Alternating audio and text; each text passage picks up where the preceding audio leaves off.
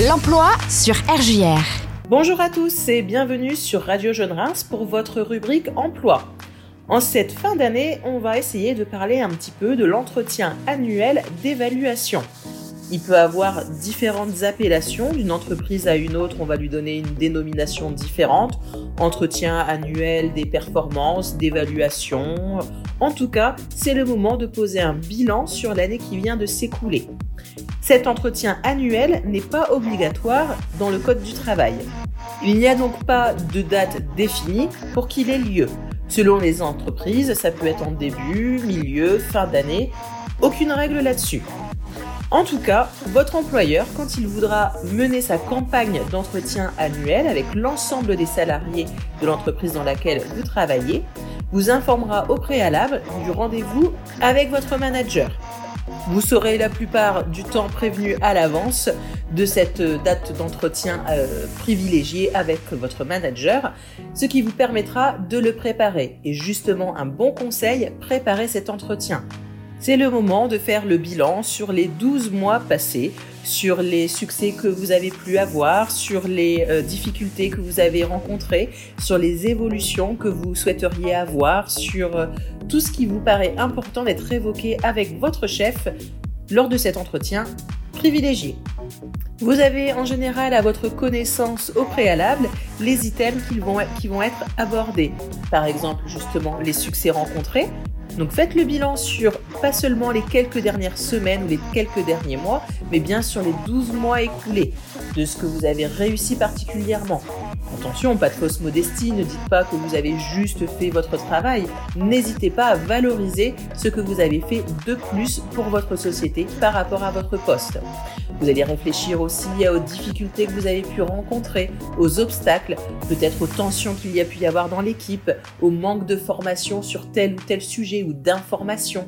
C'est le moment de le relater peut-être pour expliquer certains échecs que vous avez pu rencontrer.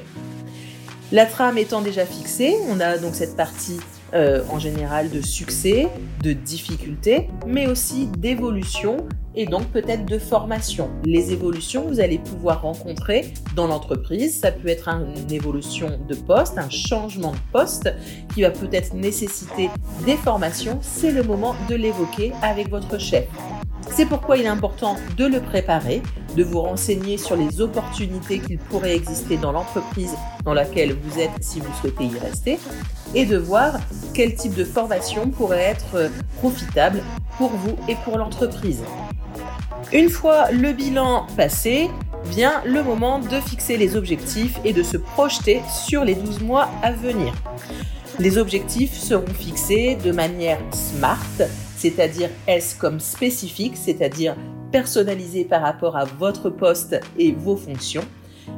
M comme mesurable, il va falloir pouvoir mesurer si les objectifs sont atteignables et atteints.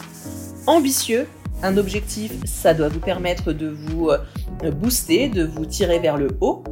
Réaliste, il faut absolument que l'objectif soit en accord avec votre fonction et la conjoncture actuelle et temporel, c'est-à-dire vous donner des objectifs à atteindre en un temps donné. Les objectifs, il faut vraiment les définir conjointement, votre chef et vous, pour que vous soyez bien d'accord de ce que vous avez à faire sur l'année qui va venir.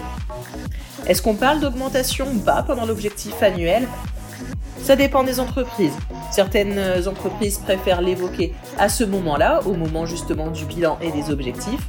D'autres préfèrent vraiment dissocier les deux euh, sujets, carrière et salaire, afin de ne pas polluer euh, les objectifs, les formations et le poste en lui-même. En tout cas, ne loupez surtout pas cet entretien annuel s'il existe dans votre entreprise. C'est le moment d'un réel échange et de pouvoir vraiment vous livrer sur votre situation professionnelle et vos ambitions. Généralement, à l'issue de cet entretien annuel, vous recevrez un compte-rendu du service ressources humaines ou de votre chef directement qui reprendra l'ensemble des échanges que vous avez eus et les objectifs que vous avez fixés pour l'année prochaine. Quelques offres d'emploi à vous proposer à présent. Nous sommes à la recherche de personnes qui souhaiteraient se former en maintenance. Nous vous proposons une formation d'une durée de 3 mois à Reims pour devenir agent de maintenance. Vous aurez dans les modules de formation une partie euh, automatique, mécanique, électricité, etc. On vous demandera seulement d'être titulaire du permis B parce que les postes à pourvoir à l'issue de la formation vous demanderont forcément une mobilité. Autre secteur d'activité, nous sommes à la recherche également d'un ou d'une gestionnaire paye pour un CDD, un contrat à durée déterminée de 6 mois. Votre mission sera la gestion des payes pour environ 300 salariés, tout ce qui va être aussi déclaration euh, obligatoire auprès de l'URSSAF, Pôle emploi, etc. On vous demandera un minimum d'un bac plus 2 dans le domaine et une expérience d'au moins 5 ans, pareil, sur le même type de poste. Enfin, poste à pourvoir en CDI, nous recherchons un ou une chargée de communication. Vous aurez une partie commerciale, administrative et communication. C'est un poste à pourvoir sur Chalon-en-Champagne, à pourvoir dès début janvier. On vous demandera un bac plus 3 et une expérience d'environ 5 ans sur un poste similaire. Soyez créatif et autonome, ça fera la différence. Retrouvez toutes ces annonces sur notre site randstad.fr et encore plein d'autres offres à pourvoir dans la hotte du Père Noël. Je souhaite une très bonne fin d'année et à très bientôt. Au revoir.